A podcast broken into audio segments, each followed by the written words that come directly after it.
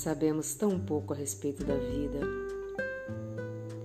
Passamos os dias correndo atrás de motivos que justifiquem ou esgotem todos os minutos que nos restam. Estamos condenados a viver, embora nosso coração insista em acreditar que nascemos para brilhar. Aos poucos, nosso palco transforma-se em um corredor da morte e passamos os dias à espera do carrasco que anunciará finalmente o nosso último dia. Criamos uma rotina baseada em regras e modelos inventados por pessoas que nunca olharam em nossos olhos ou pararam para ouvir um pouco da nossa história e sonhos, só para não enlouquecermos de medo das nossas possibilidades ou da nossa grandiosa insignificância. Inventamos sonhos pequenos, possíveis que se encaixem perfeitamente na expectativa daqueles que sonham por nós. Inventamos metas e projetos para conferir um significado a este instante longo entre a chegada e a execução. Viver é esperar. Distraímos nosso coração enfeitando a cela e chamando-a de lar. Inventamos histórias de amor para não desesperarmos com a angustiante espera. Chamamos nosso carrasco de destino e o juiz de Deus. Aceitamos a nossa pena porque não ousamos questionar o respeitável tribunal. Ansiamos pela prorrogação da sentença, mas não ousamos sonhar com a absolvição, pois não conhecemos a real dimensão da nossa inocência. Somos seres conformados, delicados demais para gritar por justiça ou por felicidade. Aliás, a nossa polidez e insegurança talvez sejam os maiores aliados de nossos algozes. Temos vergonha de chutar as grades e arrancar as algemas, porque isso pode deixar feridas que não cicatrizarão.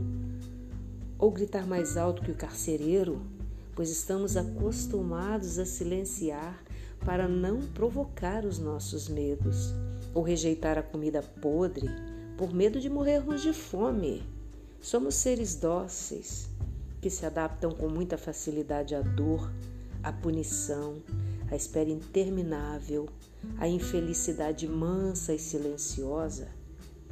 Se ela for barulhenta e nos denunciar, damos um jeito de calar seus gritos a humilhação, as limitações impostas e as mentiras inventadas por nós mesmos para disfarçar tudo isso. Não nos acreditamos feitos para os jardins. Preferimos os quartos seguros com paredes grossas, grades nas janelas. Não ousamos almejar um mundo sem cercas, pois nossa meta é uma corrente mais longa e uma coleira menos apertada. Não nos permitimos a poesia, optamos por respostas coerentes, enquadradas na lógica dos pequenos arquitetos desse universo.